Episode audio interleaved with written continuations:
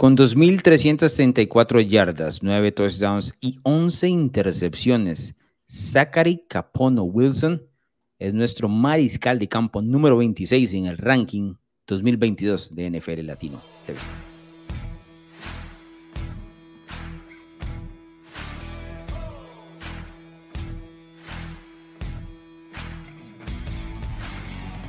Don Bruno Milano, este lo tiene que tener usted muy a pecho porque es eh, en teoría eh, la esperanza de sus New York Jets. Zach Wilson luego de su año de novato acabó con eh, marca de tres victorias, 10 derrotas, ya lo mencionaba en un tema de touchdowns e intercepciones, 9 con 11. Pero lo que me llama la atención de todo esto, 55.6% de pases completos. Hace unos días estaba leyendo los mini campamentos de entrenamiento de Nueva York que mencionaban que había un problema con la puntería de Wilson. Lo cual, por lo menos a mí me llama la atención porque dentro de los análisis que hicimos previo al, draft del 2021, Zach Wilson parecía tener el mejor de los brazos de toda esta generación, brazo vivo, ¿no? Brazo tipo, y no al mismo nivel, pero el tipo Aaron Rodgers, tipo Patrick Mahomes, pero completar menos del 60%, casi 5% menos en 55, llama mucho la atención. Suena hasta grave, hombre de Milano.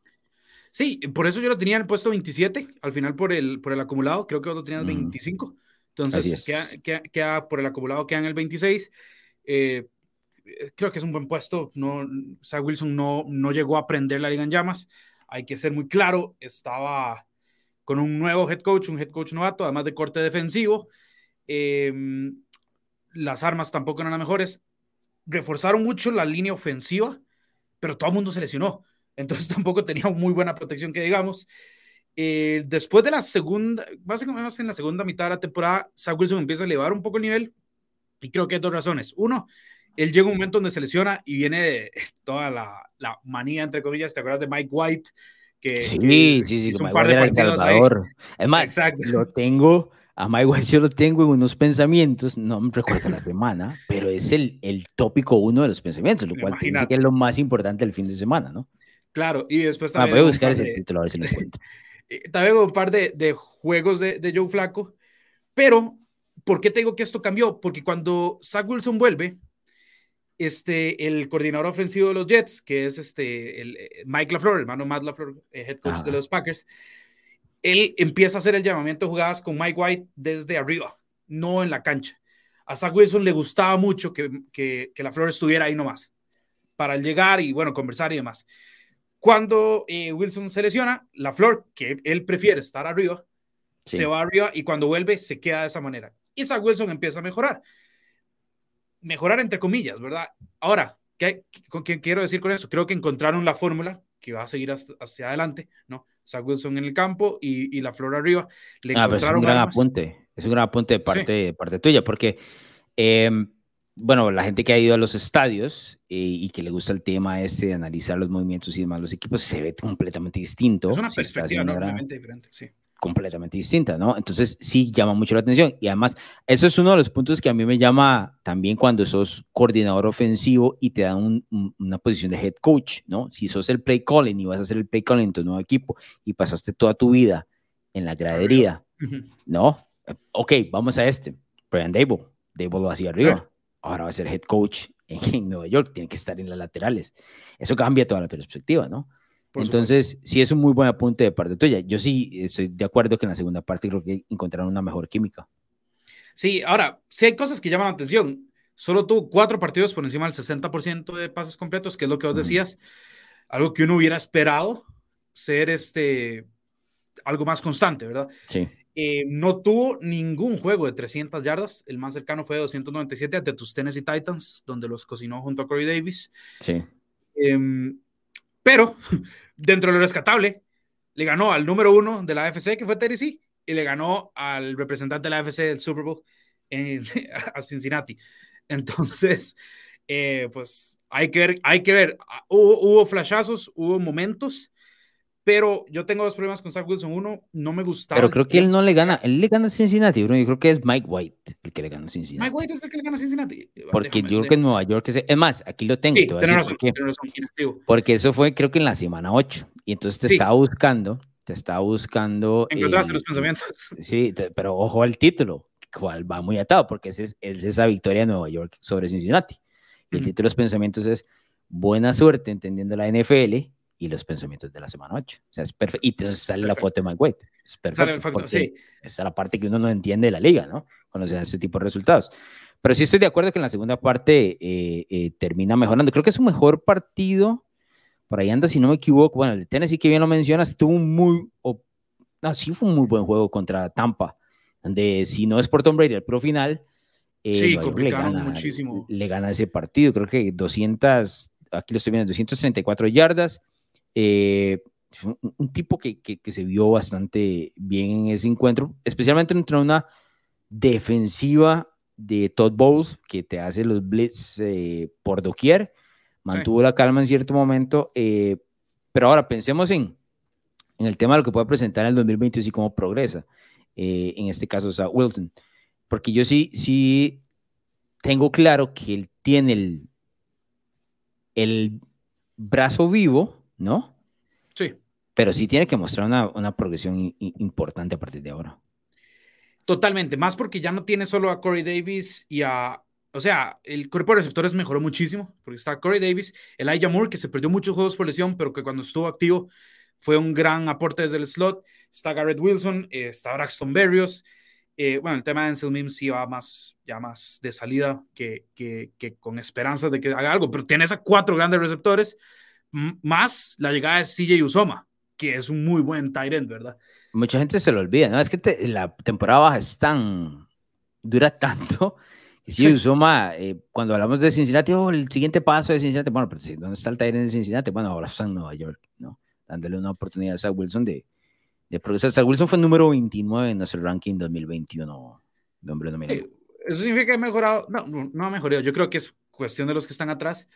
Pero, pero sí. Pero, pero, pero es como, es como en las filas, eh, alguno, ha, alguno ha va Sí. para atrás, ¿no? Empujar la fila, el otro tiene que avanzar. ¿no? Sí. No, yo, yo sí tengo, sí tengo cierta esperanza de verlo mejorar bastante. Quisiera, ¿no? Eh, primero porque voy con los Jets y segundo porque creo que ya le dieron armas, volvieron a, a, a fortalecer lo que es la línea ofensiva. Mekai Becton, ojalá no esté tan lesionado. Lo mismo con Elijah Vera Tucker, pero también trajeron a Laken Tomlinson y a George Fant, que son más veteranos, más experimentados. Entonces, todo el engranaje de la ofensiva de Seattle debería mejorar y para que mejore, tiene que ser con buenas actuaciones de, de Mr. Capono Wilson, ¿verdad? Sí, eh, yo creo que uno de los puntos que sí me llamó la atención a la hora de observarlo ya dentro del campo como mariscal de campo, porque no se le pide que lea defensivos y demás, hay muy pocos tipos que pueden hacer eso. Me remito a, por ejemplo, dentro de la generación anterior del 2021, solo Mac Jones podía hacer eso, ni siquiera Trevor Lawrence, ¿no?